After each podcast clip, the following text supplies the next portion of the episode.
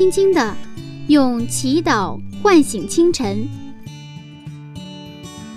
迎着初升的太阳，舒展新的生命。清晨的翅膀，翱翔上帝智慧的天空。每一个第一时间，我们和你一起从新出发。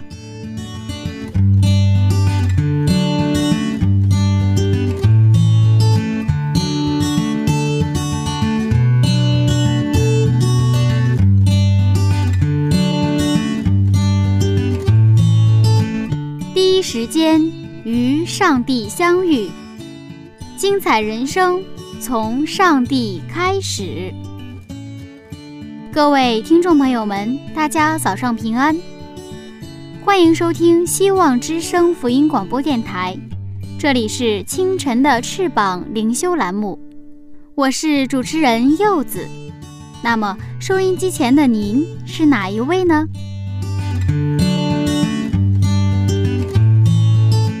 在这样一个安静的早晨，柚子将和您一起回到圣经，去追溯创世纪的精彩故事。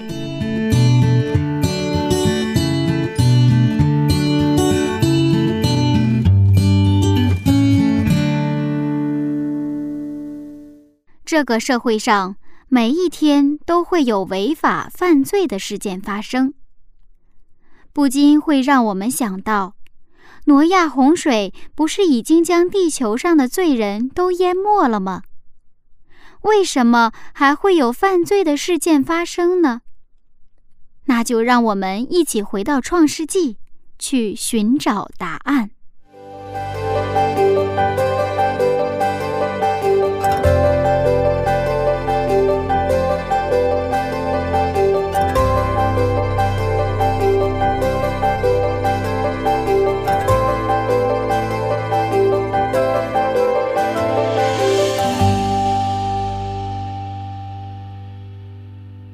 牧师你好，你好。前两讲我们已经知道了挪亚出方舟之后和上帝重新立了约，对那么他是怎样开始他的新生活的呢？是啊，这个新生活实际上是跟上帝的立约开始啊。那么做一个立约的记号，那么做了一个叫彩虹之约哈嗯啊，就是应许挪亚以及人类从此不会再用跟挪亚洪水一样的方式来去去这个处灭啊，就给地球带来这么一个大的一个一个一个改变哈。那么在我们看到这个创造。还有洪水，挪亚洪水的故事，我们其实看到了一个模式。它的模式的话，就是这个创世纪跟这个挪亚洪水，我们看到同样的一个创造的行为。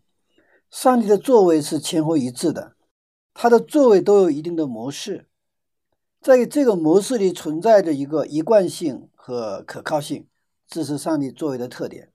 在创世纪九章的后半部分，我们就看到创世纪三到四章。相同的结构，罪的作为，赤身露体，看见、告诉、遮盖、祝福和咒诅两种品格、两种谱系等等等等。虽然上帝做事有一贯性，但并不是千篇一律。当挪亚跟上帝重新开始新的生活的时候，他们又遇到了很多的挑战，就是实际上是这是我们在创世纪九章的后半部分将要看到的部分。挪亚洪水虽然淹没了地球，淹没了除了挪亚方舟之外的所有的存在，但是罪并没有被淹没和除灭。于是我们在创世纪九章后半段，好像又看到了创世纪三章四章的故事。我们知道，创世纪三章四章的故事就是人类犯罪的故事。我们先看一下九章的二十节和二十一节。创世纪九章二十到二十一节。挪亚做起农夫来，栽了一个葡萄园。他喝了园中的酒，便醉了，在帐篷里赤着身子。那个时候怎么能有酒呢？酒是从哪里来的？在那个时候，当然这个是葡萄园，葡萄就可以做酒了啊、嗯但是呢，它也有的一些啊，神学家认为什么呢？洪水以前的话，有很厚的水幕，就是我们不就是把这个水分成空气以上的水和空气以下的水嘛？那么空气以上的水就相当于一个一个很大的水幕，它环抱着这个地球。这个水幕过滤切断了有害射线，于是有些人认为呢，挪亚做了葡萄汁，还以为是洪水以前的葡萄汁，因为在那样的一个恒温下，它是什么？它是不容易发酵的。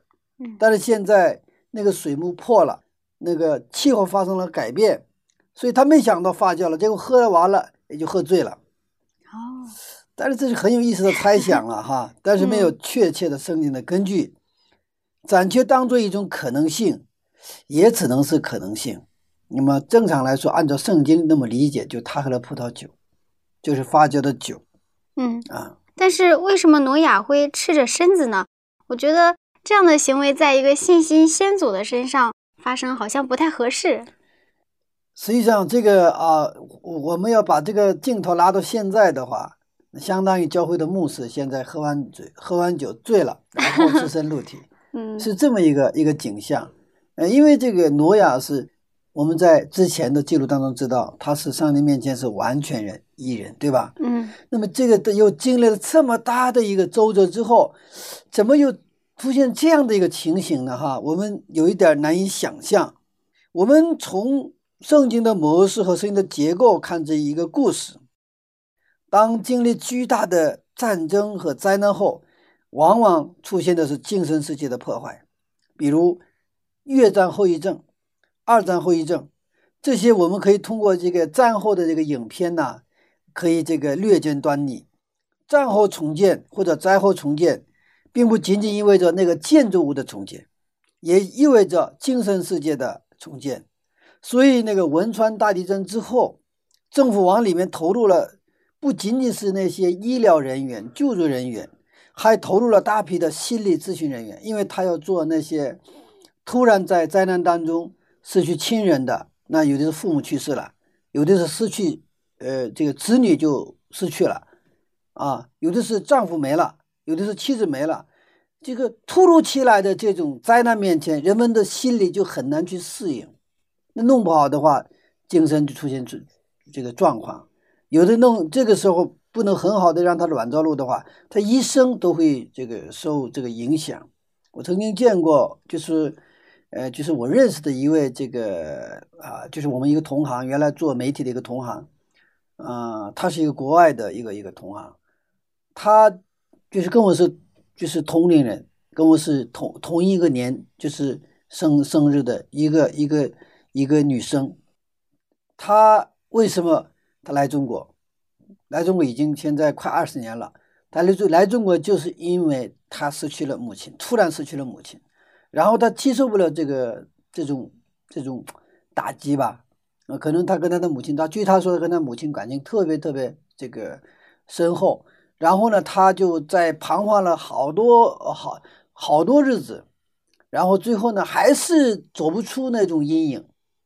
于是他决定离开他自己的国家，来到中国。所以他在中国那已经生活了差不多二十二十多年的时间，很长的时间了。所以那那就一直也没有嫁人，啊，一直没有嫁人啊。最近，呃，我跟他有过联系呢，还没有嫁人 啊，那就别嫁了。哈 哈所以你看，他可能有的时候这种啊、这种突然亲人的失去给人带来的这种冲击是相当大的。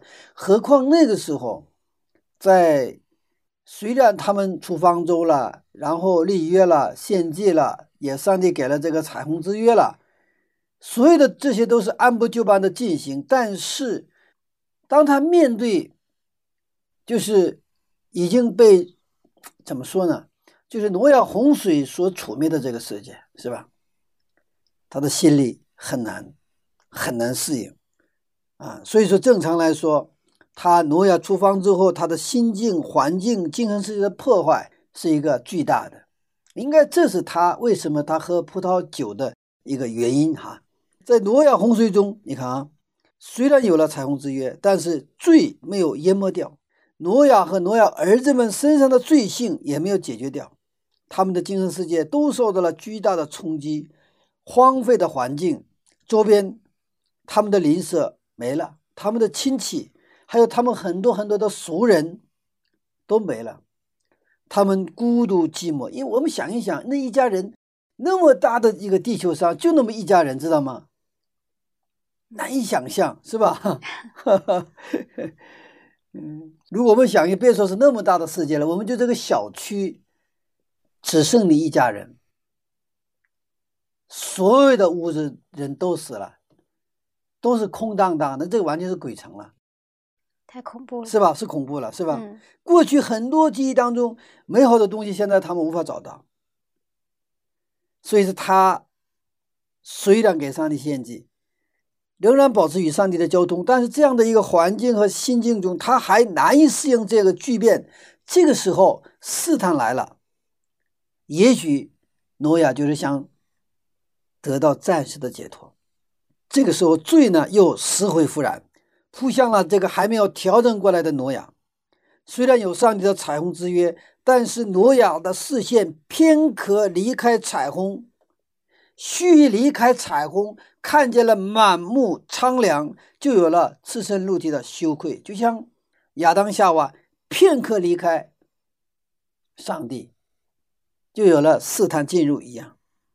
所以说，昨天的信心不能保证今天的生活，今天的信心也不能保证明天的安全。所以说，这个后来利维基啊，它整个的献祭制度是美丽的献祭。主道文也告诉我们，你们要我们要求什么？日用的饮食，就是每一天每一天，我们要来到上帝面前，每天要得到当日要去供养的，就是无论是属灵的还是属肉体的饮食。在旷野生活当中，上帝给他们这个玛拿也是只给一天的，对吧？而且是太阳出来之前你去领取。所以，过去我们的信仰在辉煌，过去我们我们的信仰表现啊是如何的虔诚，过去我们跟上帝之间有多么深的交通，它不能保证我们今天的信仰。我们今天的信仰靠我们今天，我们把自己献上，跟上帝建立一个活泼的一个关系。阿门。那信心的摇动在基督徒的生活中是正常的现象吗？是的，这个是正常现象，就像一棵树，树欲静而风不止，对吧？嗯我们生活在一个现实世界里边，摇动是很正常，但是再摇动的树，如果它根基扎得深，如果它有根有基的话，这个摇动的这个风只能让我们的根扎得更深，啊，更深。嗯我们在教会当中也看到一些人，当初信心特别好，非常热心，非常的奉献，但是现在已经找不到了，就像太空中迷失的星星一样。我想，可能在教会里待了十年、二十年，甚至更多时间的人，可能都会有这样的经历。原来当初的可能一起信仰的一些人，现在不在教会里边，你找不到他，找不到他。人是稍微一放松，面对各种挑战的时候，就会什么掉进试探里面去，所以我们把自己放在什么？把自己放到耶稣基督里。我们知道撒旦，他像这个什么呀？他寻找可吞吃的食物，到处去盘旋。所以我们一稍微一放松，那马上就就就有试探进入。那如果说我们经常会面对试探的话，那我们怎样才能保证自己在彩虹之约里面，然后嗯不经受这种试探呢？是啊，呃，最好是不受试探哈。但是说了试探也是我们要去战胜。那么主要是圣经它告诉我们两点呢。第一个叫警醒祷告。耶稣在马太福音的二十四章和二十五章在谈到幕后征兆的时候，他就谈到了很多的征兆，战争啊、饥饿呀、还有天体自然现象，那么地震呐、什么，就好多好多这种征兆。嗯啊，这种征兆来的时候，你们要知道，就耶稣快要复临了。但是他谈到很多征兆的时候，其实他的焦点是有了这些征兆，所以你更要警醒祷告，焦点在警醒祷告。其实焦点不在那些征兆上，跟我们有时候误读圣经，我们我们专门去研究那些征兆，完了我们的焦点也在那个征兆。其实叫耶稣的意思不是，耶稣是通过这个征兆，让我们越是这样的时候，越要警醒祷告，要不然我们站立不住。我们站立不住，因为越到幕后的时候，越到这个逼近耶稣复临的时候的时候，那个撒旦他是垂死挣扎，他最后一搏，所以他对我们的试探和攻击是越来越激烈。越是这样的时候，我们能够活下来的办法就是要精心祷告，不要入了迷惑。那么第二种生活就是敬拜的生活，在旧约时代，回应上帝最重要的方式就是崇拜或者敬敬拜。对于希伯来人来说，崇拜不是发生在某个时间段的，比如说我们在周末安息日做崇拜，对吧？对一对这个希伯来人来说，崇拜不是发生在某个时间段的，也不是关于人的义务，就好像啊，我们这基督徒的义务是应该去做做聚会、做敬拜，哈，不是的，他们这个是什？不是关于人的义务，而是关于上帝为我们所做的。崇拜是关于。上帝为我们所做的崇拜是关于重新诉说上帝的作为，不断的唱摩西的歌。所以每一次他们去在崇拜的概念是上帝为我们做了什么。所以其实今天我们的教会应该多一些见证，见证就是上帝为我做了什么，对吧？嗯，上帝在我的身上他有什么作为？我们也发现，我们做了见证之后，大家特别受鼓舞。特别的这个振奋，对不对啊？因为我们通过这样的见证，看到上帝确实与我们同在。我们的上帝是又正又活的上帝，对不对啊？阿门。那么我们的崇拜也是，无论是讲到我们的赞美，还是我们的祷告，这一切的一切，都是在重新诉说上帝的作为。那么这种不断，那个以色列百姓，他就摩西的歌是不断的唱，不断唱，一直唱到什么时候？我们在。启示录当中看到，就在玻璃海上也要唱摩西的歌。上帝耶和华上帝用他大能的右手，把这以色列百姓从埃及地给救赎出来，对不对啊？让他们出埃及，这是对以色列人来说，子子孙孙从小到大是不断的、不断的复述的。崇拜或者敬拜，并不是老是说一些新鲜的事情，而是说不断诉说上帝。为我们所做的，实际上，我们通过这样的方式，我们不断的把自己跟谁绑在一起，跟上帝绑在一起，是我们的关心，是我们的生活不离开我们的上帝。所以，我们除了害怕忘记上帝曾经在我们身上的作为之外，无需害怕任何其他的事情。我们就怕我们忘记上帝在我们身上所做的。用我们今天的话说，就怕我们忘恩负义。嗯，我们继续看经文，二十二节。二十二节，迦南的父亲韩看见他父亲赤身，就到外边告诉他两个弟兄。嗯，那么他有三个儿子是吧？韩、闪和亚佛是吧？嗯，这是挪亚的三个儿子。那么其中的一个儿子韩呢，看见了他的父亲喝了葡萄酒之后，赤身露体，他醉了是吧？躺在那里就睡觉哈。嗯。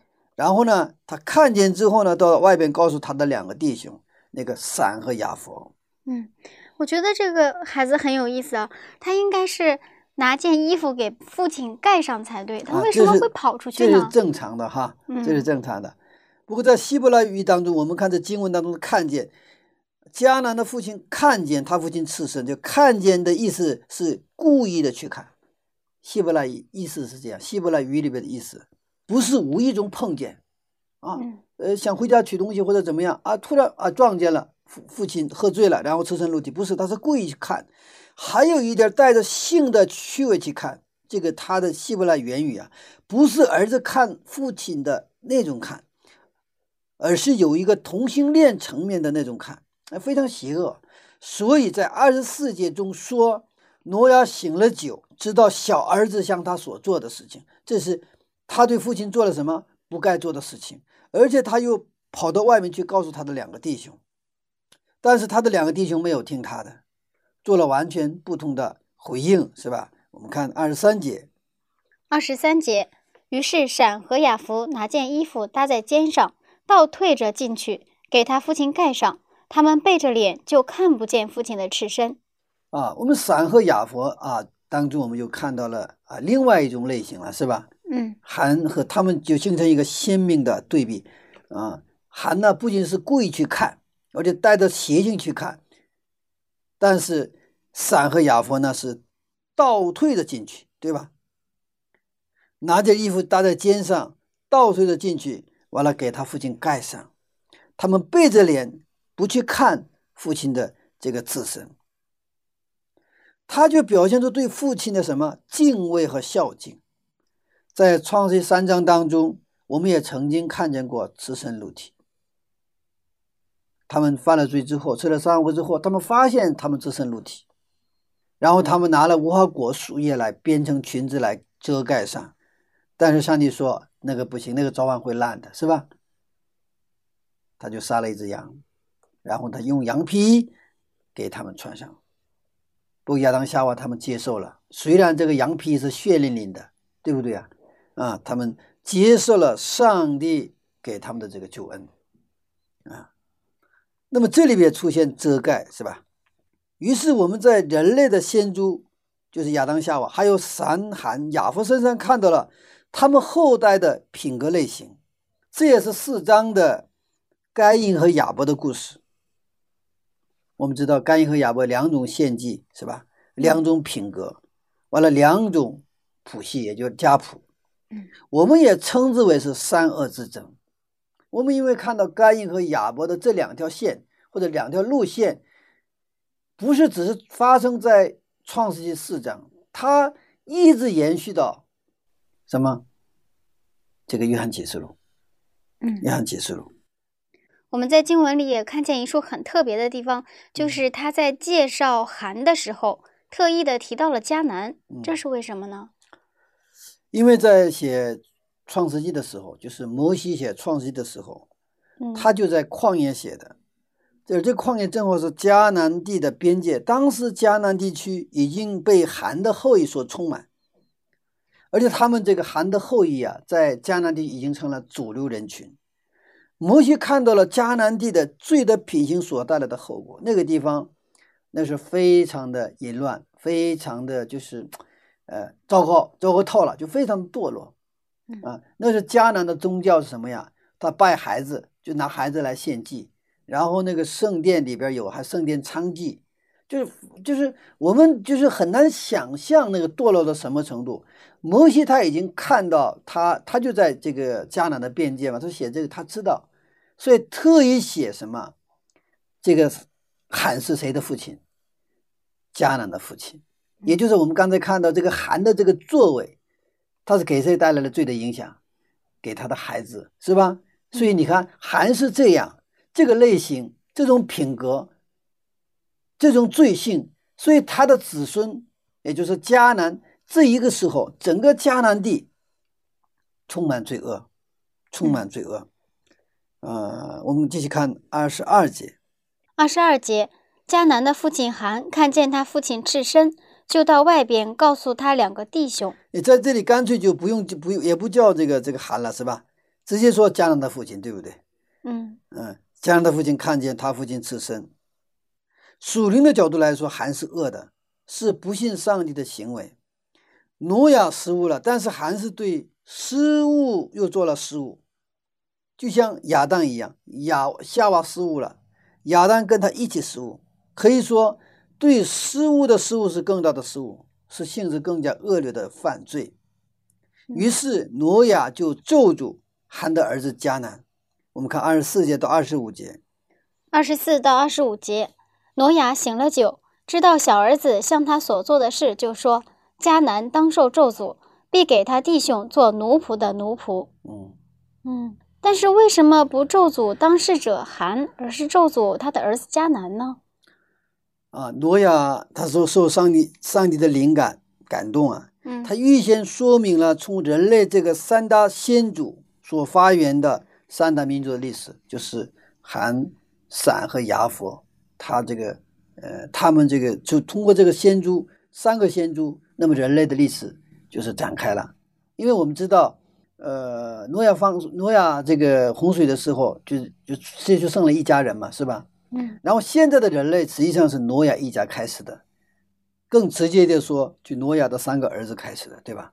含、闪和亚佛。所以我们在这个创世纪当中也看到了他们的三个儿子。后来形成七十个民族嘛，七十个部族和民族，那就是现在的世界历史的雏形啊。他预先说明了，你看，你看，用韩的儿子迦南来代表韩的后裔，论到他们说迦南当受咒诅，必给他们兄弟做奴仆的奴仆。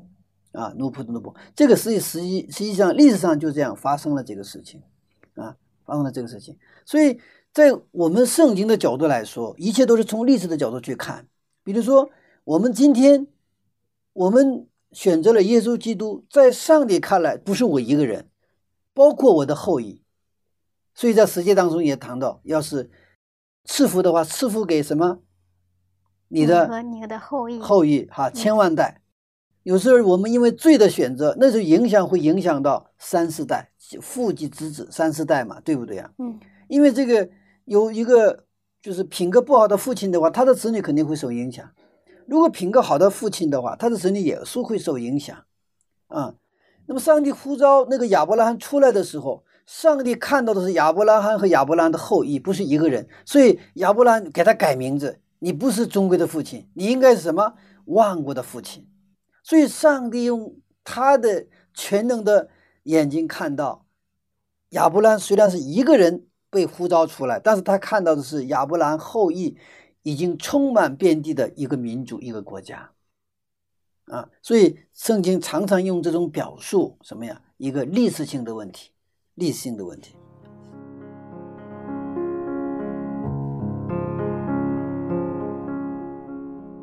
虽然挪亚洪水淹没了世界上的罪人，但是罪却依然存在着，在挪亚以及他的儿孙后代身上，我们发现罪的影响是多么大呀！亲爱的听众朋友，您现在已经是为人父母了呢，还是仍然是一位单身贵族呢？教育和父母的角色真的很重要。希望我们每一个人都能成为儿女的祝福。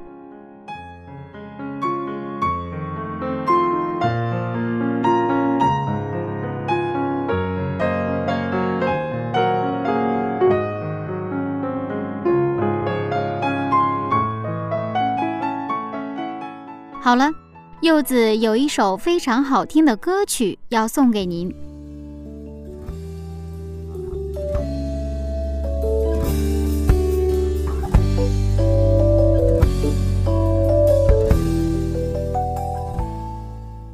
这是来自赞美之泉音乐施工的一首非常好听的歌曲，你美好应许，希望您能够喜欢。欢心跳舞，传扬你作为，宣告你的神有的神，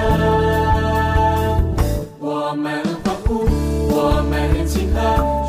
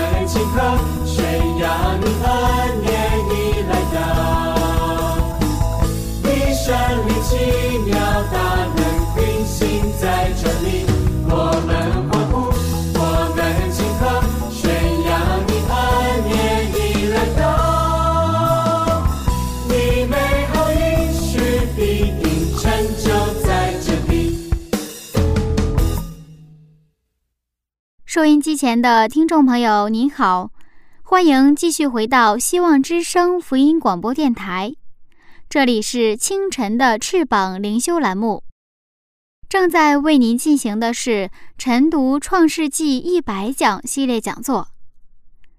那么音乐过后，我们精彩继续吧。我们继续看啊，经文的二十八节到二十九节。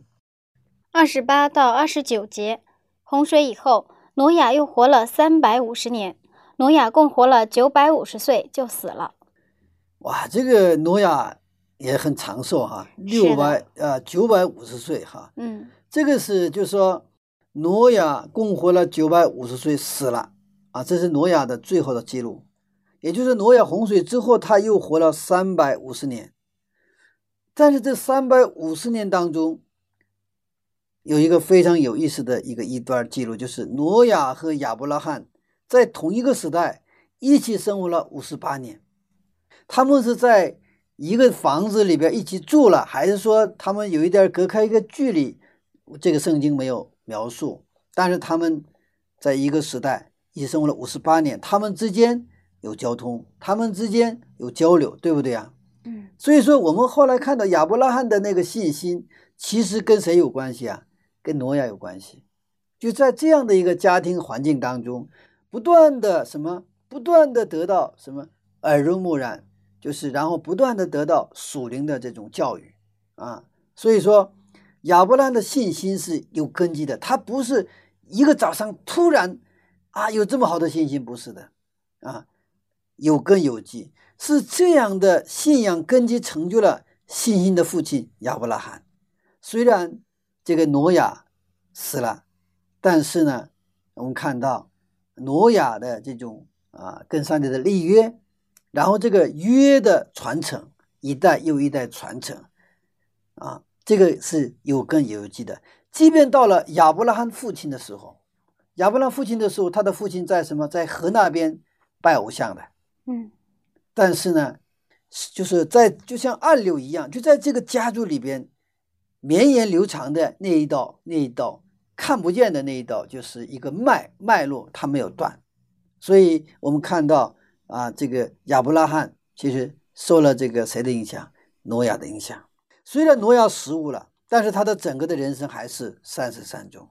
在他的后裔中出现了亚伯拉罕，在亚伯拉的后后裔中出现了谁呀、弥赛亚耶稣基督。所以，当我看到这个在马太福音当中看到耶稣的族谱的时候，实际上我们知道，往上一数的话，一直到亚当哈，一直到亚当，我们的先祖们，用我们今天的视角来说，他不是十全十美的，对吧？嗯他们跌倒过，失败过，啊、犯罪过，是吧？嗯呃，而且是真的是像像挪亚是完全是出丑，一个父亲在儿子们面前，是不是？嗯他在造方舟一百二十年，是那样的威武，那样的信心十足，那样的这个真的有范儿哈，嗯，是吧？嗯然后全世界都不相信上帝的时候，他挺身而出，然后造了方舟，然后通过方舟使人类有了一个新的创造，可以说相当相当了不起。但是这样一个伟大的一个一个一个父亲，就一个早上稍微一放松，然后喝醉酒在那儿躺下，赤身了他就睡觉，是吧？我想起了伊利亚，嗯以利亚他跟八百五十个假先知跟他们去 PK，是吧？那是一个，如果把它拍成电影的话，那个场面是非常的痛快淋漓，是一个那个场面是非常的大。但是这样的一个以利啊，后来就一句话，一句话就就赶紧跑到沙漠里去哈，然后在那求死，然后就怨上帝哈啊，就是就好像看到他原来是一个啊，就是里边气很足的气球哈，然后突然一瘪成瘪，一下子瘪成什么都不是。我们人软弱，如果离开了圣灵，离开了我们上帝的这种这种提携和帮助的话，我们人什么都不是。但是我们就另一方面，如果我们这样软弱的人，是吧？就是这样，挪亚这样软弱的人，就像以利亚那样软弱的人，但是，一旦他跟上帝接上一个活泼的关系的时候，他们能够真的是做出惊天动地的事情。他们为上帝所用，他成为上帝的器皿，然后为上帝成就伟大的事情。当耶稣基督道成肉身来到地球的时候，我们想象一下，他所看到的地球的景象是一个什么景象？其实，我想应该是跟挪亚出方舟的时候看到的景象是一样的。他在天上没有罪，完美的天上来到这个地球，可能在我们人看来，这个地球比较完美，对吗？还是很美的。但是在天庭过来的我们的耶稣基督来说，这个地上就像挪亚出方舟的时候是一样的。他看到是被罪所破坏的这个世界，这是让耶稣非常痛苦，也是让他真的是不好忍受的，因为他看到的是差不多一群属灵的疯子、属灵的脑瘫和属灵的麻风病患者。他从美丽无比的天庭来到这个被罪破坏的地球，他如果没有爱，恐怕一刻也待不了。我曾经去过几次，带着青年去过麻风病村，但是这个麻风病村还是不错了，因为这个呃政府给盖了这个呃很好的宿舍，其实各种供应啊条件都很好。但是当我我们进到他们的宿舍里的时候，屋里因为他是自己管理嘛，自己的屋里那个被呀。还有，反正就是屋里的所有的器具，是我从来没有见过这样的怎么去脏。真的，如果没有那种祷告，如果没有爱的话，闻都不想闻，就看都不想看。但是当圣灵感动你的时候，你就有一个怜悯的心，因为他们就长时间怎么样，没有人理他。我听说有的是子女来了，有的有子女的来了也是门外跟他们说话，完了。丢点吃的东西以后就走，啊，清了之后，所以他们我们去了之后，我们就是一般就给想给他们做清扫，然后给他们清理他们的伤口什么的，但是他们其实都不太愿意，就什么清扫啊这些什么，他们就是愿意我们跟他们坐在他们的旁边跟他们聊天，因为他需要人的这种啊温温暖，就人的这种人和人之间的这个交流，嗯，但是他们的那个卫生条件。我们是你就难以忍受的，啊、但是他们已经习惯了，无所谓。所以我们在地球上，实际上我们已经习惯了，但是对天庭来的耶稣来说，习不习惯他不习惯，但是耶稣他有爱，所以他愿意走街串巷，他愿意做罪人和税吏的朋友，因为他知道我们需要什么。虽然我们需要更好的环境，但是。耶稣知道，他我们需要更需要的是一个爱，因为我们的心灵如果没有爱的话，我们的人生就是非常就是就是方舟挪亚方舟出来以后所看到的那个满目苍凉的那个世界。现在的荒漠不是那种外边看得见的荒漠，是我们的心里的荒漠，我们让我们受不了。所以耶稣他知道我们的需要，所以他呢愿意成为我们的朋友。阿门。那么，什么是属灵的麻风病、属灵的瘫子呢？嗯，这个麻风病啊，这个它的特点是没有感觉，麻风病，嗯比如说他这个有的人是鼻子没有嗯啊，你可能你很难适应。那有的人呢，他手指头、脚趾头没有，那走走走，可能手指头掉了，然后他看到发现以后，这谁的？自己的，因为他没有感觉了嘛，掉了也不知道。嗯他是身体没有感觉哈。那我们上帝如此爱我们，但是我们常常感觉不到，是吧？有的时候我们在教会里讲好好的信仰，但是有时候很痛苦的什么，我感觉不到上帝爱我。嘿 我把它称之为什么属灵的麻风病。有时候我们去关心别人，别人关心也是你感觉不到。嗯，什么叫脑瘫呢？脑瘫是身体不听脑子的指挥，叫脑瘫呢。脑瘫患者是这个身体啊，这脑袋和这个身体，它是它，因为我本来是这个是一个和谐的一个一个指挥系统，是吧？嗯但是这个我们的身体它不听这个呃脑子的指挥，那时候那天生的脑瘫是那样的患者。那我们现在我们的脑子是能指挥我们的身体，是吧？我说这个手上就上，是吧？脚往前迈就迈，这个是都没有问题的。但是我们常常我们感觉到什么？我们的身体听不听我们的脑袋指挥？不听的。曾经我们我在做生意的时候，我们公司里边有一个有一个青年，他是一个大学毕业的，其实一个一个才俊呐、他做业务，他什么都好，人又善良又聪明，做业务也做得好，但是他唯一有一个软肋，他就是有赌博赌博的这个这个这种习惯，就是中毒吧，有一点。所以有一天，他给我们的财务来电话，让财务等着下班，就是先别下班，因为我现在已经在这这个客户那里结账了。我现在拿着钱回去，就是跟这个财务就就是这个这个这个交款是吧？这样那个那天我正好办公室里也有的事情，我也就陪着那个财务等着，啊，左等右等不来，等到很晚也不来，打电话也不接。第二天他过来了，他说：“朴老师，我对不起，怎么了？”他说：“我结账完了回来的路上，我经过电子游戏厅。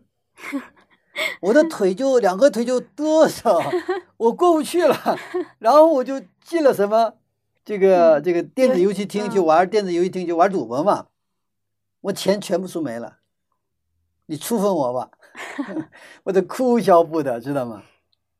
他的身体听不听？他是脑瘫嘛，这不是哈？我们是属灵的脑瘫。我们很多的时候，我们知道应该这么做，但是我们不听我们的指这个想法的指挥。我们知道应该行善，我们应该说正直的话，我们应该不应该说谎话？但是可能我想说正直的话，但是一说出来是谎话，完了又自己非常难受哈。有的时候回家以后，夫妻俩也是，我一定要好好的对待我的妻子、我的丈夫。完了，真正面对你的丈夫、妻子的时候，脾气又上来了，是吧？发火，然后净挑一些对方难听的，就是伤害对方的话来说，说完了又自己很又难受，这都是罪所带来的。嗯什么叫属灵的疯子？自己做到自己不知道。那些把耶稣钉在十字架上的人们，那些用石头去打那个史蒂凡的那些人，包括原来的扫罗，他们不知道自己所做的。耶稣在十字架上祷告说：“求上帝饶恕他们，他们不知道自己所做的。有的时候人就喝了迷魂汤一样，他在做自己认为做正确的事情，做完还确信我做了正确的事情，但是他做的是全是错的事情。耶稣看到这个世界是一个被罪破坏的世界，被罪破坏的人，而这些人都是他所爱的人，是他的子女，这个让他非常非常痛苦，所以他在十字架上的死不是定死，不是流血定死，生物学上的那个那种定那个就是那种生理上的痛苦，而是他的心脏破裂而死，就是他的心难以承受人类的罪所带来的那个沉重。我们的耶稣基督用他独楼地的死遮盖了我们的罪，用他的宝血洗净了我们的罪。耶稣基督在十字架上，他完全的赤身露体，他的赤身露体彻底遮盖了我们的赤身露体，我们的羞辱。没有耶稣基督，他在十字架上的赤身露体，那我们就像谁一样？我们就像挪亚一样，喝醉酒，赤身露体，羞辱。我们自己还不知道，因为你在醉的当中，是吧？你就喝醉了嘛，你根本不知道自己这个赤身露体，就像闪和雅佛，他拿着衣服来遮盖了他的父亲一样。耶稣基督他自己用他的赤身露体，他遮盖了我们的赤身露体，用他的羞辱担当了我们的羞辱。关于这一点，以赛亚书五十三章四节五节就描述的特别的这个确切。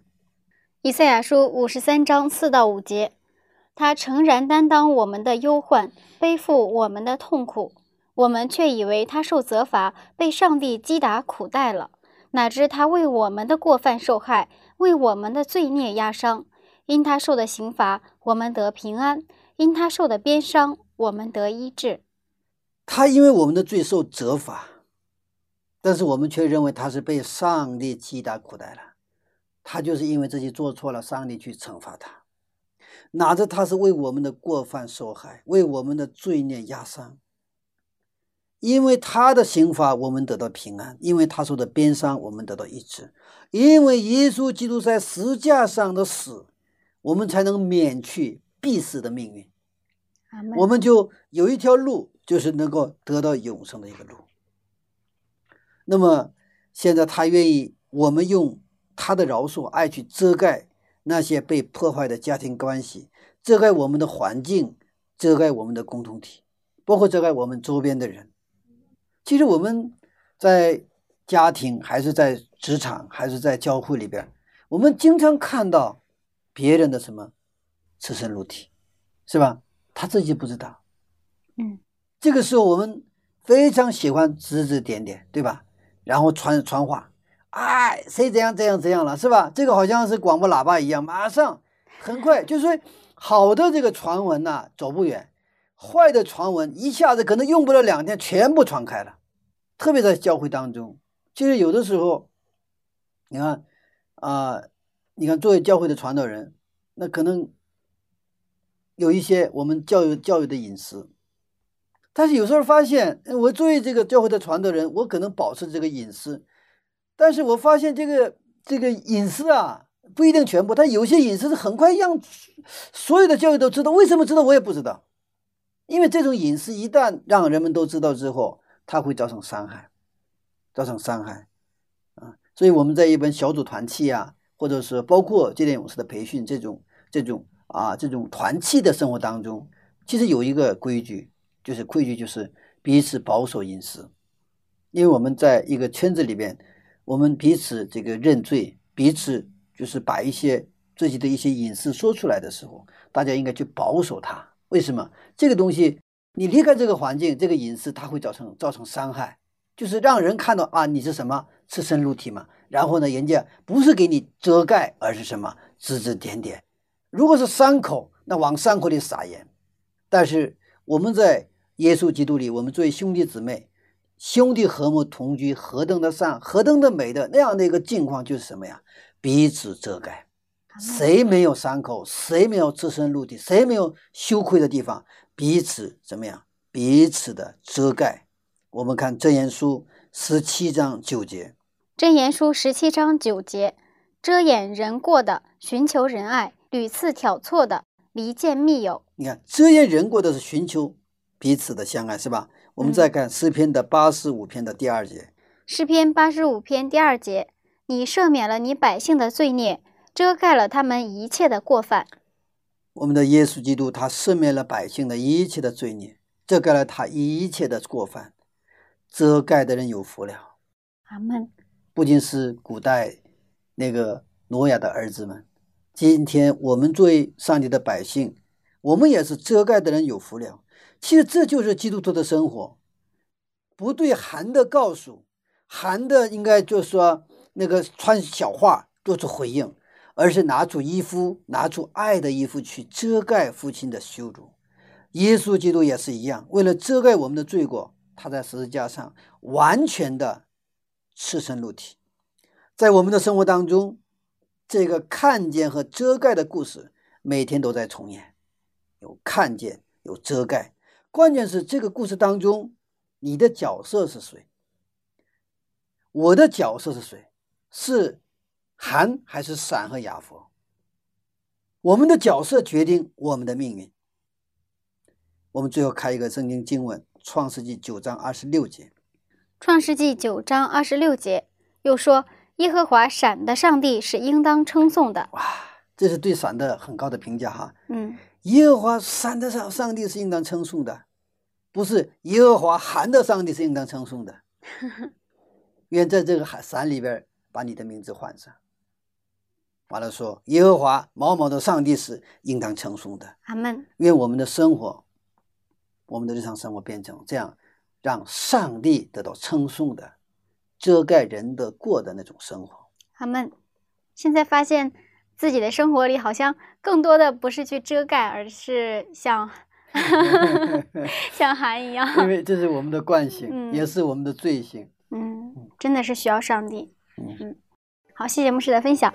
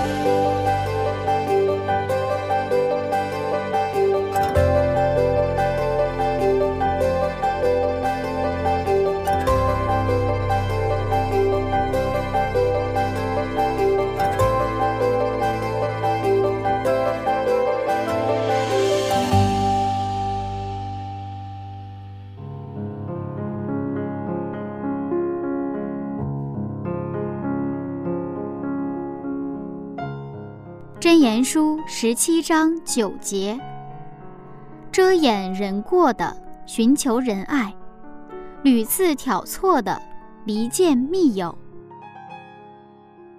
原来遮盖是一种美德，遮盖的人有福了。正在收听的听众朋友，您的生活中有没有被别人遮盖和遮盖别人的幸福经历呢？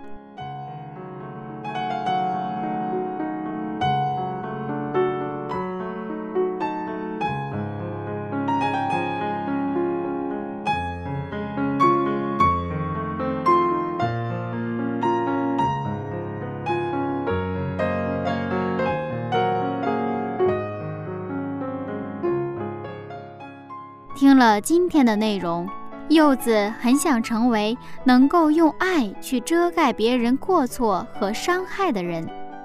不过，想法虽然是好的，还是需要上帝的帮助呢。现在，我们一起做一个祷告吧，请您在原地低头闭目，和柚子一起来祷告，用爱。来遮掩我们的耶稣基督，我们感谢您，谢谢您让我们能够躲藏在您的翅膀之下。谢谢您用您的宝血涂抹我们一切的罪过。上帝啊，求帮助我们，使我们也能成为用爱去遮掩过错和伤害的人。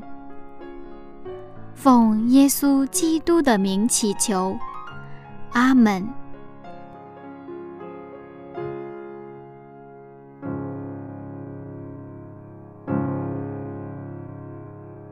好了亲爱的听众朋友时间过得很快又到了节目的尾声了。不知道今天的内容为您带来了哪些感动呢？如果您有感动或者对柚子的节目有好的建议或者意见的话，欢迎您来信和柚子取得联络。我的电子信箱是柚子艾特 V O H C 点 C N，拼音名字柚子艾特 V O H C 点 C N 记清楚了吗？非常期待收到您的联络。那今天的节目就先到这里了。祝您一天开心愉快。